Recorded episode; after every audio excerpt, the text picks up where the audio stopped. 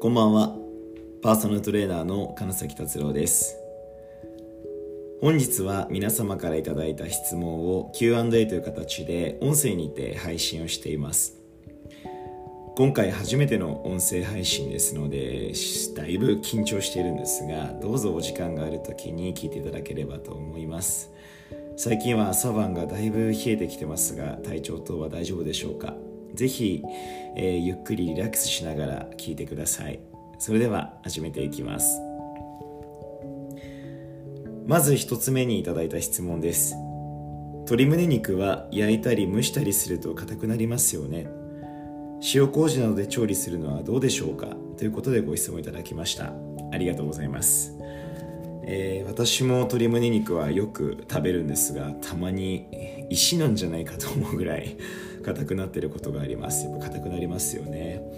えー、ズバリ塩麹などでつけてもらっていいと思います。もう焼いても蒸しても煮てもつけても何でも美味しく食べれればいいと思います。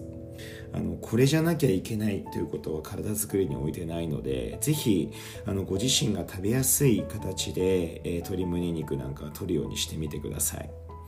ちなみに鶏肉の何がいいかということについてなんですがお肉や魚には、えー、脂肪酸というものが含まれておりまして、えー、この脂肪酸というものが私たちのホルモンですね。男性であれば男性ホルモン女性であれば女性ホルモンの、えー、作る材料になってきてくれます。で数あるお肉の中でこの鶏肉がその脂肪酸のいろいろ含まれるバランスが一番いいとされています。なのでもし鶏と豚牛、えー、どれかを取るのであれば私は鶏肉をおすすめしますし世界各国で、えー、鶏肉は親しまれています。特にですね海外の方ですと鶏もも肉より鶏胸肉の方が高いんですね。日本だと逆ですよね。鶏胸肉の方がすごく安くて鶏ももの方がジューシーだから高いんですけれどもアメリカや海外などでは鶏胸肉の方が脂身が少なくて健康的なのでスーパーやマーケットで、えー、高く売られています。なのでそういった海外との常識から比べてもあの私たちは鶏胸肉をよく取る必要があるんじゃないかなと思いますのでもちろん鶏胸じゃなきゃいけないということはありませんのであのご自身が好きなお肉をしっかり日々毎日取るということを意識してちょっと脂身が気になる脂肪分が気になるという方は脂身を剥いだりあの茹でたり蒸して脂身を取ってあげるといいと思います。私が好きな食べ方はあの沸騰したお湯鍋ですね。にあの鶏胸をポンと入れて火を消して蓋をして1日寝かしておくとジューシーですごく好きです。ちょっとこの寒い時期だと火の通りが心配ではあるんですがあの弱火でコトコトあの茹でてあげると比較的ジューシーになりますので是非試してみてください。質問ありがとうございます。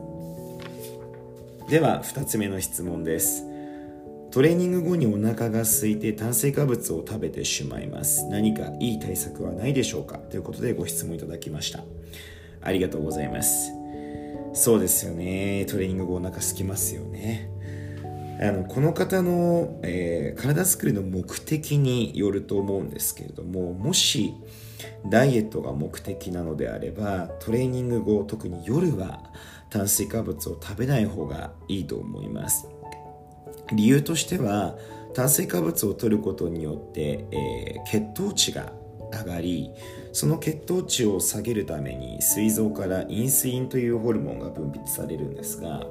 そのホルモンがどうしても脂肪を合成する方に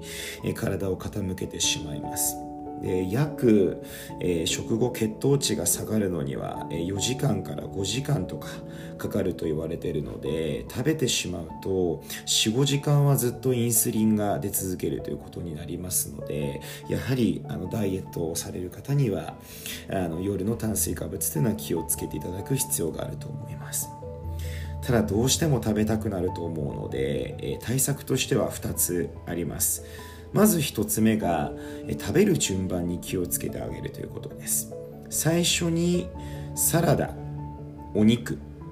えー、そしてご飯。あるいはお肉サラダご飯。という順番にしてあげるとかなりいいです。だいたい食事を始めて15分から20分ほどで、えー、脳内の、えー、食欲神経食欲中枢ですね。の中の満腹中枢が刺激をされて満足感が出てきますのでゆっくり時間をかけて食べてあげると比較的満足度が増します。特にあのわかめだったり、えー、海藻系の、えー、海藻サラダを最初にしっかり食べてあげてからお肉を食べてあげたりすると満足度がかなり増しますのであのよく噛んで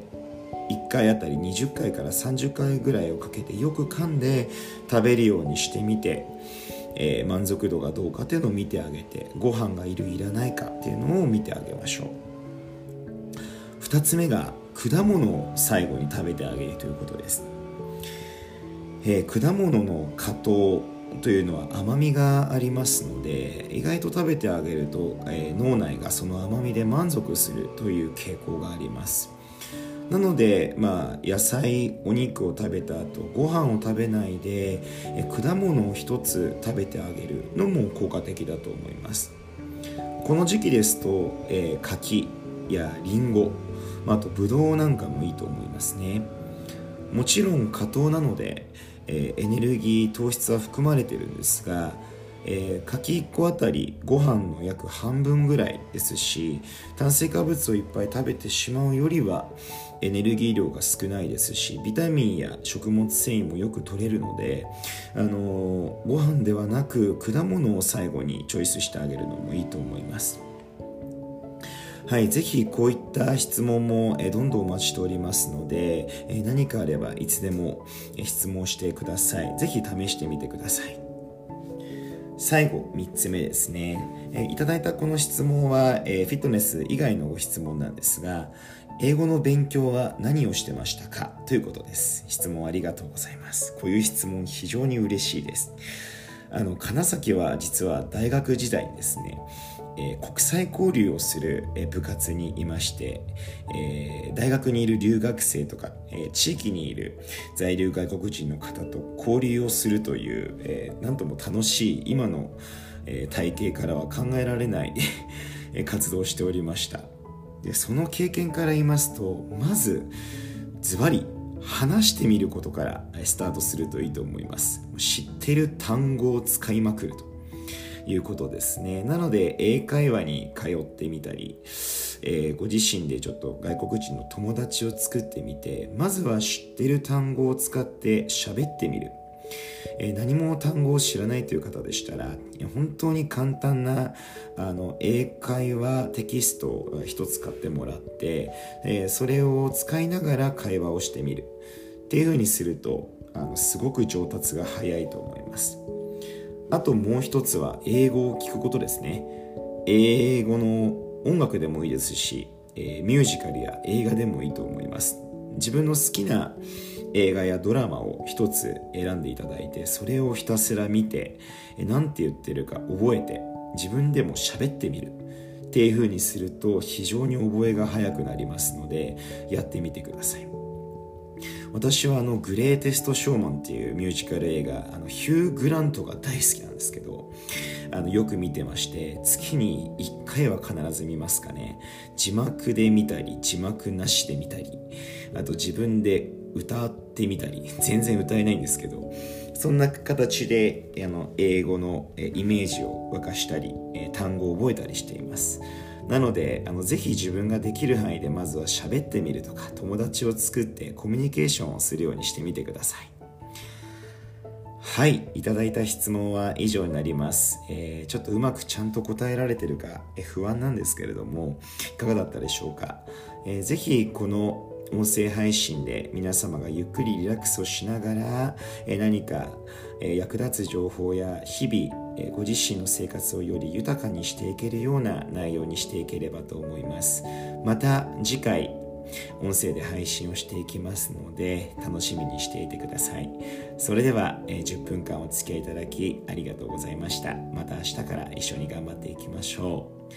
う。お送りしたのはパーソナルトレーナーの金崎達郎でした。では失礼いたします。